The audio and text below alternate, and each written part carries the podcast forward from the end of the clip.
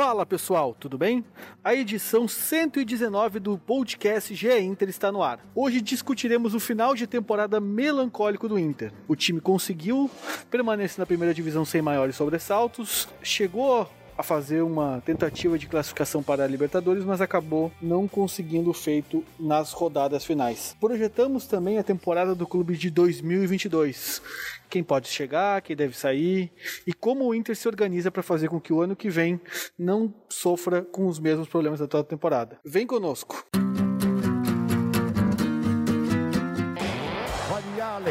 Vamos nessa, grande a chance, abriu pela direita, é no gol, vai no gol, bateu, é no gol, é no gol, é no gol, gol! Adriano é o nome dele! Pegou, largou, tá viva dentro da grande área, o Fernandão bate! Faz o gol, garoto. Faz o gol, faz o gol, faz o gol, faz o gol. É no gol, é no gol, é no gol. É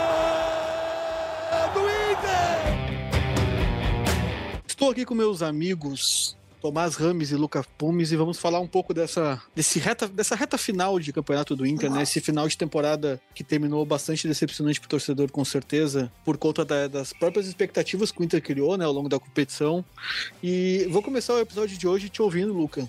Do ponto de vista do torcedor, como é que tu enxerga o ano do Inter e esse final de temporada? Bom, estaríamos em clima de velório, né? Acho que o tom da voz dos meus amigos é, Tomás e Marco é um tom profissional é, de, de, de, de, jornalistas que estão aqui para falar de Inter. Eu, como a voz da torcida e como todo torcedor colorado, faço questão de dizer que eu tô feliz pra caramba hoje.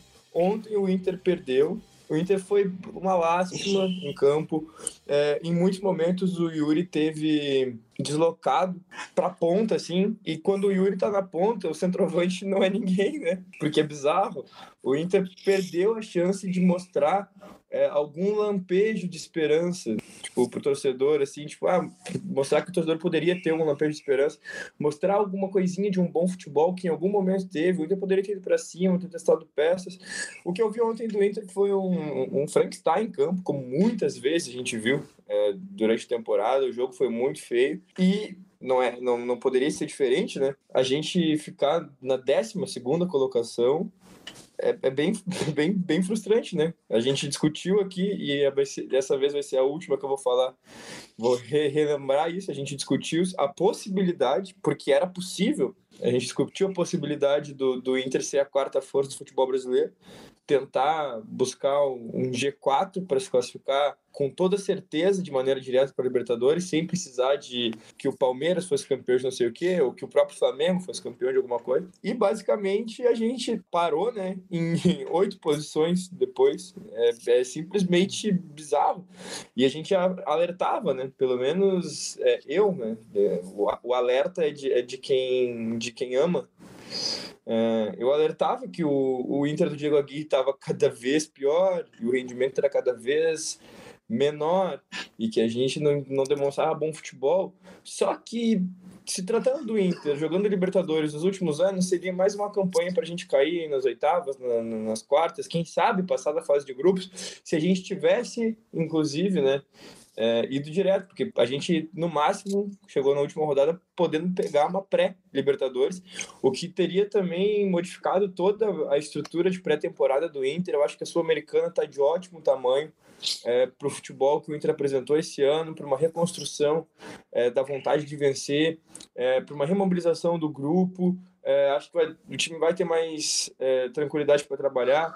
Óbvio, o Sul-Americano não é uma festa, não é uma brincadeira é um campeonato sério, é um torneio continental, mas é, não seria a segunda opção se a Libertadores não fosse a primeira, né? Então, claramente, a gente está num, num, momento de conformação, pelo menos esse é o meu. Juntamente com o rebaixamento do rival, que com certeza é a coisa que mais pega a gente hoje. Queria mandar um abraço para todos é, os meus amigos gremistas que certamente não estão ouvindo o podcast de é Inter, mas desejar os meus bons fluidos e uma boa Série B para o Grêmio 2022. Pois é, Tomás, eu sei que tu deve ter sido uma das poucas pessoas ontem que acompanhou o jogo do Inter com a atenção necessária né, para a gente fazer uma análise do futebol. Uh, e eu te pergunto, Tomás, o que, que, esse final de ano do Inter indica, primeiro da temporada e também para ano que vem? Então, Marco, uh, você falou bem, né?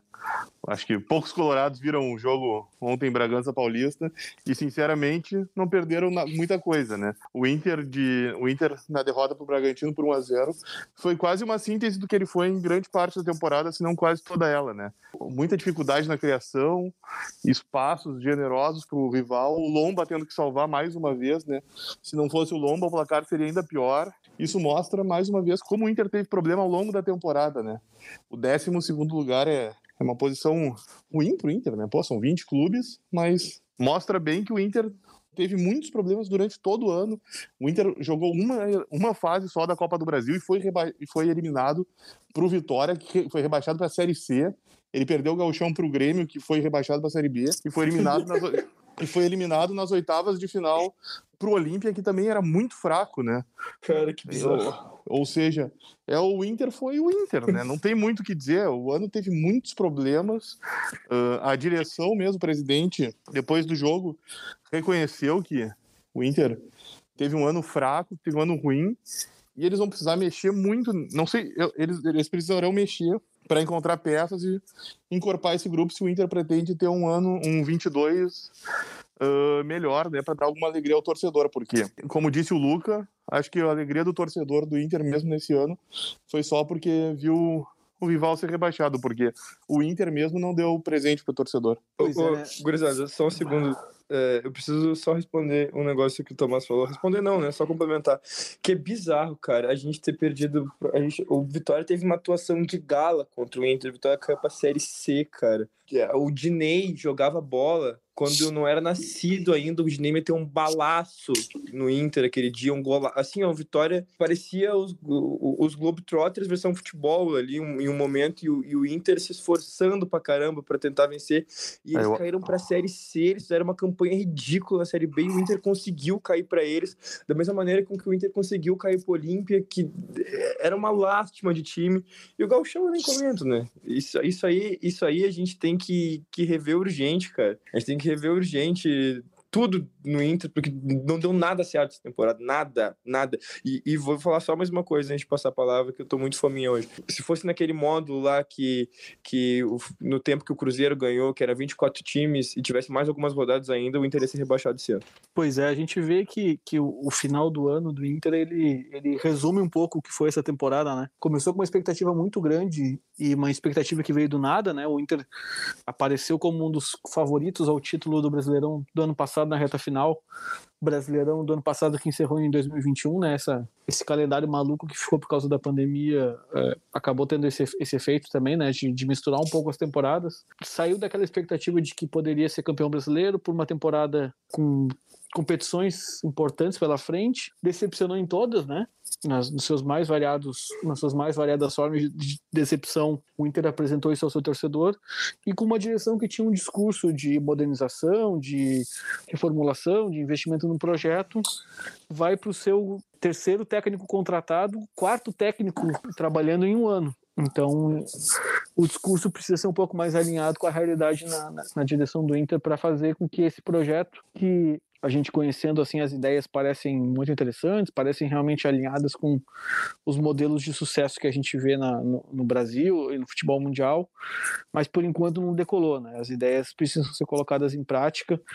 É, o Inter precisa fazer uma, uma reformulação muito muito profunda no grupo de jogadores, talvez até nos profissionais envolvidos no, na, na, questão do futebol, é, em diversas áreas, capa, é, análise de desempenho, questões de, de, de, como o grupo é gerido no dia a dia precisa ser revisto, pra, porque não pode se criar uma bolha de conforto para jogadores que não entregam desempenho há muito tempo. Ô, Marco, e... pode fazer uma pergunta? Claro, Luca. Ao que tu, tu atribuiria essa falta de alinhamento do discurso com a realidade do Inter. Eu, eu particularmente, penso que eles se apavoraram, talvez possa ser covardia, talvez possa ser medo, que, que tem um pouco a ver um com o outro, talvez possa ser, tipo, simplesmente uma falta de convicção nas próprias ideias, mas eu acho que, que ali na, na ruptura do trabalho, é, do, do, da primeira escolha, né, eu acho que foi um, um, um pouco de falta de convicção nas próprias ideias, assim, Tipo, porque não se pode dizer que, que não se pode bancar um treinador da maneira com que, com que foi bancado o, o, o Ramires e, e, depois acontecer aquilo, né? É, então eu, eu achei que fosse eu que iria, iria tocar no, no tema Ramires pela primeira vez no campeonato. No Pô, campeonato, Marco. desculpa, no nosso podcast. Marco, não seja um ingênuo, né? Nós temos nosso quadro, né? Hablando de, Miguel, de, hablando de Miguelito com ele pibe Luca Pumes, né? Mas então, Tomás, assim, até para até para situar o que, o que o Luca trouxe, né? Eu acho que aquele momento, é, o profissional, realmente, o trabalho do profissional não deu resposta. A gente via o Inter com muitas dificuldades de executar os próprios conceitos que tinha determinado que iria adotar. Né? Mas aí parte de, parte de uma questão que é, o Inter quis ter um técnico com aquelas ideias, com aquela, com aquela proposta de trabalho, só que o Inter não quis a incomodação de que. E, e não só incomodação, não quis também o trabalho que teria para fazer um grupo para jogar com aquelas características, né? Enquanto o Inter não não fizesse uma, uma mudança muito forte no, no grupo de jogadores, não teria como.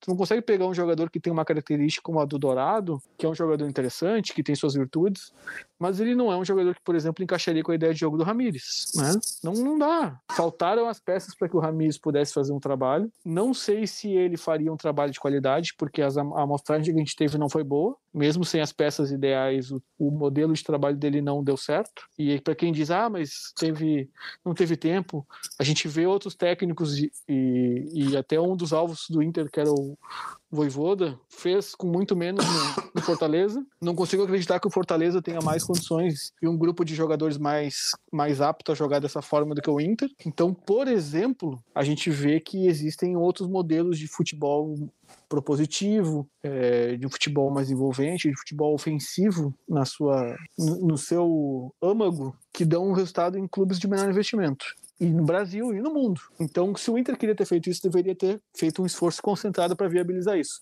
Assim que a, que, que a situação ficou difícil, que a, que a pressão na imprensa começou, que a torcida começou a reclamar dos resultados, o Inter abortou esse projeto.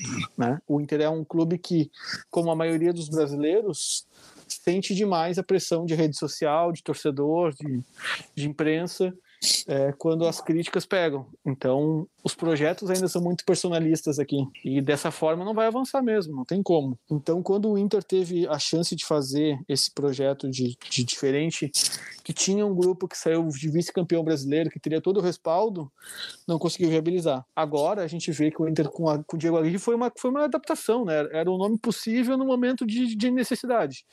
Então não dá para cobrar assim também um grande projeto, uma grande, um grande planejamento, porque era o que dava para fazer naquele momento.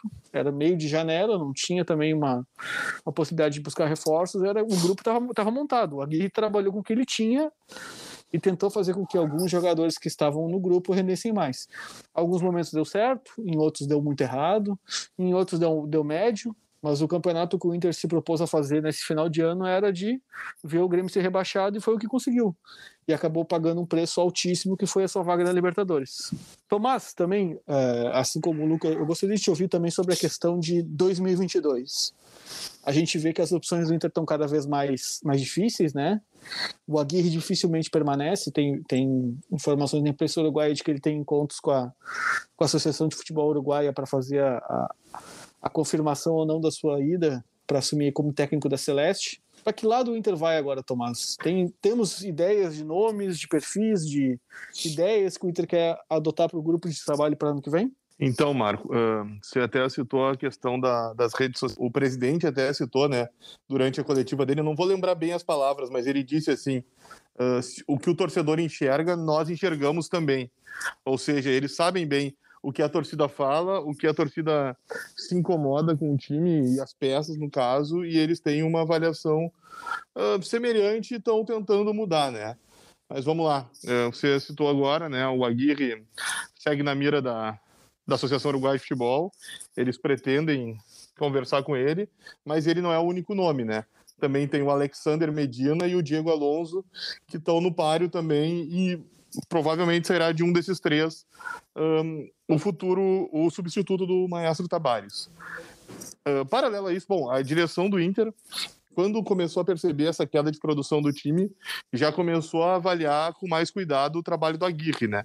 A ideia mesmo, por enquanto, era que o Aguirre deixe o Beira-Rio, mesmo que o convite para Celeste não venha. Dificilmente é improvável a sequência do Aguirre para 2022, independente do Uruguai. Alguns nomes estão em pauta. Uh, o Voivoda, como já era né, um indicativo, ele renovou com Fortaleza e vai permanecer lá, ou seja, é um nome já fora das alternativas. O Inter também observa o Eduardo Domingos do Colón, mas ele também está em pauta no Boca, ou seja, já complica a situação do Inter. E o BKSS também é um nome que angaria entusiastas no Beira Rio, e ele, quando o Inter tentou, quando o Inter fechou com o Cudê, o nome do BKSS era um nome em pauta no clube. Mas ainda não há um movimento assim para para dar o tiro do Inter e ver quem será o treinador para 2022. E agora, Luca, vou te levar para o lado do torcedor. Como é que se sente o torcedor que viu, passou por esse momento de frustração, né? Como tu mesmo citou, que não foi maior por conta da, da situação do rival. Essa situação, assim, o Inter está completamente indefinido para ano que vem, não se sabe para que lado vai, quais são, qual o modelo de jogo que o Inter vai ter, que tipo de jogador vai buscar, que tipo de reformulação vai fazer. Olha, o, o, torcedor nesse final de ano vai funcionar à base de vela e reza braba, né?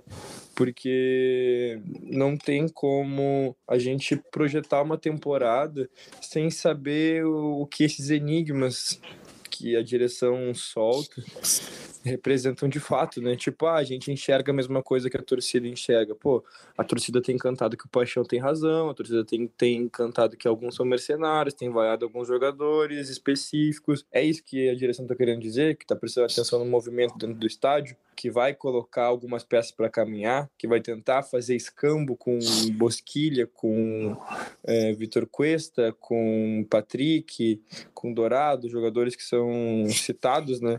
É, pelo paixão. O que, que a direção quer dizer? Então a gente tem que se apegar em, em pequenos sinais para começar a tentar dar uma mexida em desvendar esse, esse mistério, né? Que a direção quer dizer, porque a frustração é real, assim, óbvio, não tem como ser hipócrita dizer que a gente está triste hoje, porque a, mas a nossa felicidade é totalmente em relação à desgraça alheia, né? Que a gente sofreu muito na mão de, de, do pessoal lá do outro lado é, recentemente e é sempre bom ver. Mesmo que se a gente estivesse num momento incrível há anos, ia ser só mais uma coisa boa pra gente. É, mas, mas a gente não pode tapar o sol com a peneira. Eles já foram, eles vão ter as consequências deles para lidar, os, os, campos terríveis, né, os gramados terríveis, a Série B, as viagens, o calor, etc. Tudo certo. A gente tem um 2022 para pensar com, com muita calma, muita cautela. A gente vai ter uma pré-temporada que a gente não teve direito na temporada passada, porque, enfim, né? Questão de Covid, e aí terminou uma temporada e já começou outra praticamente, tudo muito em cima, tudo muito é, rápido. Agora vai, o treinador que assumir vai ter mais tempo para trabalhar do que o treinador que assumiu no começo da temporada passada. Tem que dar um tiro muito certo. Como eu já falei aqui, o BKSS é um nome que me arranca bastante entusiasmo. É, ultimamente a gente tem visto aí outros, outros nomes. Enfim, independentemente de quem vier, é, precisa ter a reformulação no grupo, é, o Inter precisa de reforços, acima de precisar de reforços, precisa é, se oxigenar, a gente já tem jogadores bons. Tipo assim, eu não falo que o Patrick é ruim. Eu não falo que o Bosquilha é ruim. Eu não acho, eu não acho eles ruins. Eu, quem eu acho assim, ó, um cara que eu acho do elenco do Inter hoje, que, que tem muita oportunidade, que até é titular, machuca a bola muitas vezes, não é um cara que nos ganha a partida, mas muitas vezes perde a partida pra gente, é o Moisés. Esse cara é para mim é ruim. Eu acho o Moisés ruim tecnicamente. Ponto.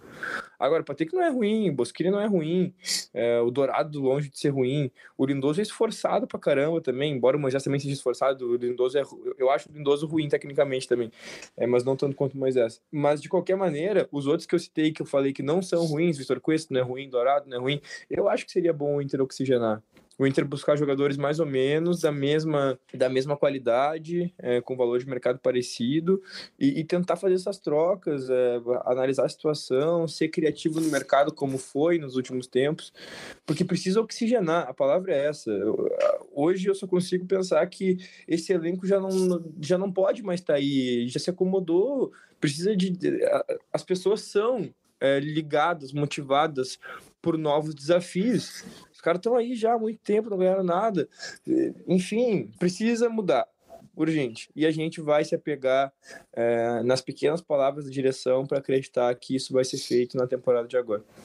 Uh, só para completar, o Moisés e o Lindoso, a direção está trabalhando para mantê-los né, para 22. A direção conversa com o Bahia para tentar compor a negociação para adquirir os 15% do Moisés. Né? Os 3 milhões é um valor alto, então ela está tentando ver uma forma de equacionar essa, essa situação. E com o Lindoso é mais uma negociação entre eles, né? entre valores e tempo de contrato. Por enquanto, o que tem mesmo são saídas do Beira Rio. Né? O Lomba está em fim de contrato e não vai renovar.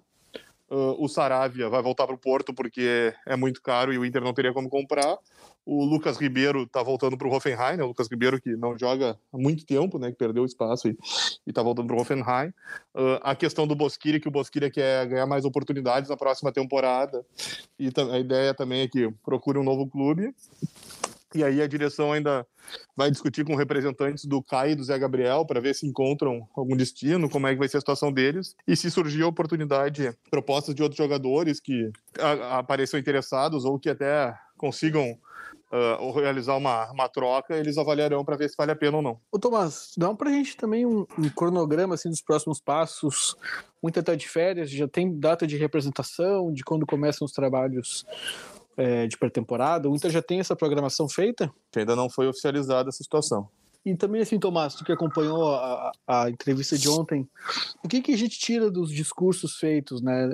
Eu, eu vou, eu vou te pedir para a gente nem entrar muito na, questão do Aguirre, porque a permanência dele está em aberto, né? E acho que hoje é muito mais provável que ele não permaneça. O que a gente pode tirar do discurso do presidente de ontem, da, da, da sua entrevista coletiva, para também fazer uma, uma avaliação dessa temporada? Então, Marco, um, até ontem é bom citar, né, que houve muitos problemas de conexão lá em Bragança Paulista, que durante ainda o início da coletiva do Aguirre, a conexão caiu várias vezes e aí a assessoria do Inter teve que fazer de uma forma diferente. Ela pediu para os jornalistas uh, escreverem as perguntas e enviarem. Uh, o assessor de imprensa do, do Inter lia a pergunta e daí eles gravavam e depois, quando ficou tudo pronto, eles mandaram um áudio dos dois para a imprensa ouvir, né, para saber o que eles tinham falado. Ou seja, já foi uma, uma, uma entrevista a última entrevista, assim, meio complicada para até para pela forma que foi também, já ficava mais difícil, né, ter algumas respostas mais precisas. E, bom, o que o presidente disse basicamente foi isso, ele vai discutir com a Aguirre, né, ele prometeu conversar com a Aguirre nos próximos dias para definir a situação dele, mas o cenário mesmo, independente de Celeste ou não, é que ele saia e que eles estão avaliando para realizar as mudanças no clube mas é isso. Eu, mesmo que eles avaliem, façam mudanças, a questão de ser tão profunda assim é que eu ainda tenho dúvidas, entendeu? Se ela será tão profunda quanto se diz. Eu acho que ela não vai ser tão forte assim. Vai ter mudanças? Vai ter mudanças. Mas eu não sei se vai ser tão grande assim. E tem um detalhe, né? Uh, o Inter também não tem dinheiro para sair contratando muito jogador. O Inter vai ter. Vai ganhar um espaço na folha que é como o Inter pretende preencher, né? Mas para ir em um clube contratar mesmo, comprar um jogador vai ser complicado. O Inter vai precisar da criatividade dele, ou vai pegar jogador em fim de contrato, ou mesmo uma troca de um jogador por outro. Claro, pode acontecer um negócio assim que o Inter vai e compre, dê um, coloque um valor, mas não vai ser muito isso. Isso já mostra que não vai ser tão assim forte essa mudança no, na, na fotografia do clube. E o Inter vai buscar um lateral direito, né? Um volante e pelo menos dois atacantes. Luca, com, esses, com essas informações que o Tomás trouxe aqui, de que ele já vem apurando nos últimos dias, e dessa programação de reforços e, e, e saídas, o que, que tu projeta para o Inter ano que vem, Luca? Em questão de, de elenco ou em questão de títulos e, e onde pode chegar? em questão de temporada. Essas mudanças que estão se desenhando aí dos dois atacantes, lateral direito, volante e das saídas, né, que já estão definidas do Lomba, do Saravia. É, isso o é Lucas Ribeiro. Lucas Ribeiro. Essas saídas são suficientes? Essas é, ideias de reposição de contratações são posições que tu enxerga como carentes? Ah, não. Eu, acho que hoje todas as posições do Inter são carentes. Porque toda vez que. Eu não vou dizer que a gente não tem pelo menos um para jogar ali. Mas sempre que sai um dos caras desculpa, é, sempre que sai um dos caras é, que desempenham a função é, no minimamente bem, o próximo já não vem tão bem assim. Acho que o Inter acerta muito em não fazer nenhuma loucura por investimento é, que a gente já esperava, a gente já sabia, na verdade, pelo Sarabia, mas acho que muitas vezes a gente viu algumas loucuras acontecendo e não faria sentido, Sarabia não vem bem. Quem sabe com a pré-temporada agora, mas enfim, ele já estava meio escanteado lá no, no Porto, senão ele não teria vindo, né? É, ele veio, quando, quando ele chegou, ele demonstrou um futebol que encantou a gente por muito tempo. Mas depois que machucou, não jogou mais tão, tão, bem assim, né? E no final, até algumas atuações bem lamentáveis. Bom, como ali na, na, dupla de volantes, a gente nunca sabe quando alguém vai se interessar pelo Dourado. A gente sabe que ele tem que ele tem mercado né, lá no, nos Emirados Árabes, um, já, já interessou uh, gente por lá. É, outros mercados alternativos com bastante grana também podem acabar levando ele. Duvido que ele vá, com a idade que ele está e com o futebol que ele vem apresentando, é conseguir algum lugar na Europa para jogar. Eu acho que não. Quando vê até uma MLS lá nos Estados Unidos. Todas as posições são carentes, o que me pega são os nomes atuais. Eu acho que, como eu já citei, o, o Patrick, ele está aí há muito tempo. Né? Quando a gente quando a gente está há muito tempo também, a gente cria raiz, a gente a gente vira liderança e, sinceramente, eu não vejo ele é, como um, um jogador que, que, traz alguma coisa de positivo em relação a isso. Ele é um jogador guerreiro, sim, por muitas vezes ele nos deu alegria. No, no Brasileirão de 2020, ele, ele foi preponderante para a campanha do Inter é, de de, de vice-campeonato, mas agora, sinceramente, não, não tá me servindo mais. Se ele voltar numa pré-temporada com outra cabeça, com outra mentalidade e com físico melhor também, aí a gente vai ter outra conversa. Mas, principalmente a questão da cabeça, eu, eu acho que precisava dar uma rodada. E se tratando da, desses reforços, assim, vai depender muito de quem o Inter trouxer é, não tem como projetar uma temporada sem a gente especular nomes. Se a gente for trazer é, jogadores como o Lucas Ribeiro, que ok, foi uma contratação é, fora da caixa, a gente conseguiu fazer uma movimentação de mercado legal na época. É um jogador que, como outros, é, foi muito cedo para a Europa e, e, depois não conseguiu se firmar muito bem, mas podia dar bom resultado no mercado brasileiro. Não foi o que a gente viu, não foi o que a gente viu. É, então, se for acabar trazendo jogadores assim, é, que vão ser aposta, bom, aí é pagar para ver, né? É literalmente pagar para ver, porque a gente não tem uma coisa garantida. Nenhum jogador é garantido, né? Os caras lá contrataram lá na Europa o Rames. O Rames funcionou num time não funcionou no outro. É, o, o Felipe Coutinho, mesma coisa. São jogadores incríveis que às vezes não dão certo em um lugar, dão certo em outro. Só que tem jogadores que têm menos probabilidade de dar errado. E aí o Inter tem que, tem que se firmar nisso, tem que achar isso. E se não é, não adianta trazer, tipo, ah, temos tanto para contratar. Às vezes é melhor trazer três, quatro que vão resolver alguma coisa do que contratar, sei lá, oito, nove jogadores, mais ou menos, médios, e a gente vai estar sempre desconfiando. Enfim, o, é muito incerto a temporada de 2022 ainda. A temporada, ela, ela, vocês acreditam que ela é mais incerta por conta das saídas ou por conta das chegadas? É uma ótima pergunta. É que a gente, hoje, se não fosse sair o Edenilson, o Tyson, o Yuri, Bruno Mendes e Daniel, que para mim é o esqueleto disso tudo, assim, que a gente sabe que a gente pode perder por vários motivos. O Bruno, o Bruno a gente pode não ter é, grana para comprar, é, em definitivo, né? Que tem um passe que, um, um, que talvez hoje não se adeque a, a, ao momento financeiro, né? A situação financeira do, do clube. É, o Yuri pode ser vendido a qualquer momento, porque, enfim, a gente não precisa explicar aqui para o torcedor que conhece muito bem o Yuri Alberto e o que, que ele representa. É, o Tyson, eu acredito que ele não vai embora, ele recém chegou, né? Diferentemente de outros que dão tchau pra torcida e mostram as costas. E o Edenilson é aquela coisa. Eu acho que talvez agora ele vai querer ficar, principalmente pelas possibilidades de ser convocado, a Copa chegando. Não vai querer se esconder. Acho que se ele for para. Deve ser uma coisa meio clara na cabeça dele de que se ele for é, para algum mercado alternativo, é, para ganhar bastante dinheiro, ele vai depois da Copa, ele indo para a Copa ou não, né? Tipo, depois que passar, porque daí eu acredito que ele não vai entender como possibilidade ele entrar em mais um ciclo, né? Porque daí outros jogadores virão e ele vai estar mais velho também. Então, se, se, ele, se ele acha que ele vai jogar uma Copa, tem que ser agora. Tem que ser agora. Eu não, não duvidaria de ele compor o grupo na, no Qatar. E, e, é basicamente isso. O Daniel é nosso goleirão aí. Acho que o Inter não vai se desfazer dele também. Acho que agora chegou a chance dele finalmente. E aí, se a gente não vai perder nenhum desses caras, aí é mais por conta das chegadas. Aí é mais incerto por conta das chegadas.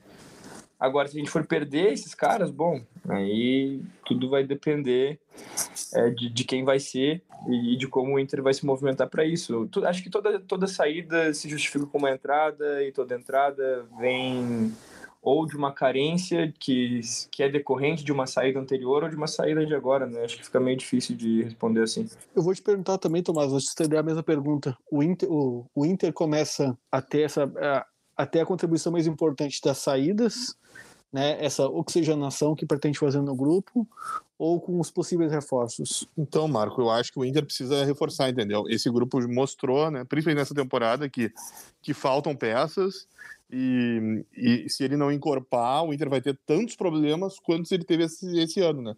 Então eu acredito que a direção precisa acertar os alvos dela para contratar jogadores que deem força, deem qualidade para o próximo treinador que vai comandar o time em 2022.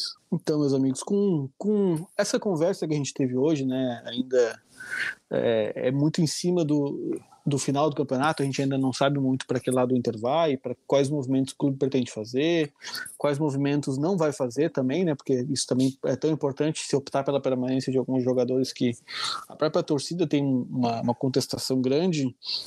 É uma opção que o clube vai fazer ou não para a próxima temporada. Então, com isso a gente encerra é, essa primeira conversa que a gente teve, né? Deixa aqui o convite para que vocês sigam nos acompanhando nas, nas plataformas, é, sigam lendo e buscando suas informações. Agora, mais do que nunca, né? O GE Inter aí é fundamental para você seguir bem informado. O mercado é... vai estar tá, vai tá forte, né, pessoal? Vamos lá. Vai vai estar tá forte.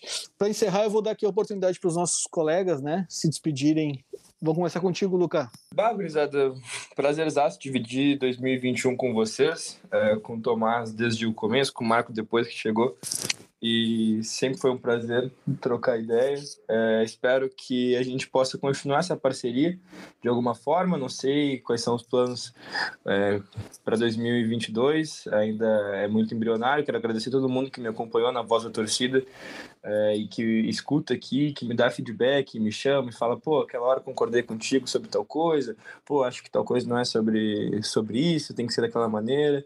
É, continua sendo um canal aberto para todos. É, espero estar aqui de alguma maneira é, no, no ano que vem. Nosso futuro, assim, na voz da torcida ainda está sendo é, conversado. É, o projeto, de, de qualquer maneira, segue. Eu só não sei ainda se eu sigo, né? Então, queria só mandar esse salve para todo mundo. Queria agradecer a todos. E quando vê, a gente se encontra ano que vem, de alguma maneira, de outra. E aí vai ficar tudo lindo. Obrigado, Guris, pelo acolhimento. Eu aprendi muito com vocês e foi um prazer conversar todas as vezes. Então, Tomás, a gente volta na semana que vem, né? Deixar também a tua oportunidade de se despedir aí por, por conta do episódio, do final do episódio de hoje. Isso aí, pessoal. Um abraço a todos vocês, né? É muito bacana compartilhar, discutir com vocês, né? Divergimos muitas vezes, principalmente quando abrimos nosso quadro, né? O Abando de Miguelito com ele Pibe Luca Pumes, né? E vamos ver quais são os próximos movimentos da direção, que é isso que o torcedor quer saber, e nos acompanhem, né? Porque o plantão do GE barra internacional vai movimentar cada vez mais. Então, com, com os meus colegas fazendo esse, essa despedida, né? Eu também aqui deixo um abraço para vocês. É, imagino que a gente volte semana que vem no, nos, nos, horários e datas normais. E com isso, pessoal, a gente fica por aqui com o episódio 119 do GE Inter. Você confere essa e as edições anteriores do GE Inter Podcast no nosso site. É, Apple Podcasts, Google Podcasts, Spotify e outras plataformas de áudio. Continue conosco e voltamos semana que vem.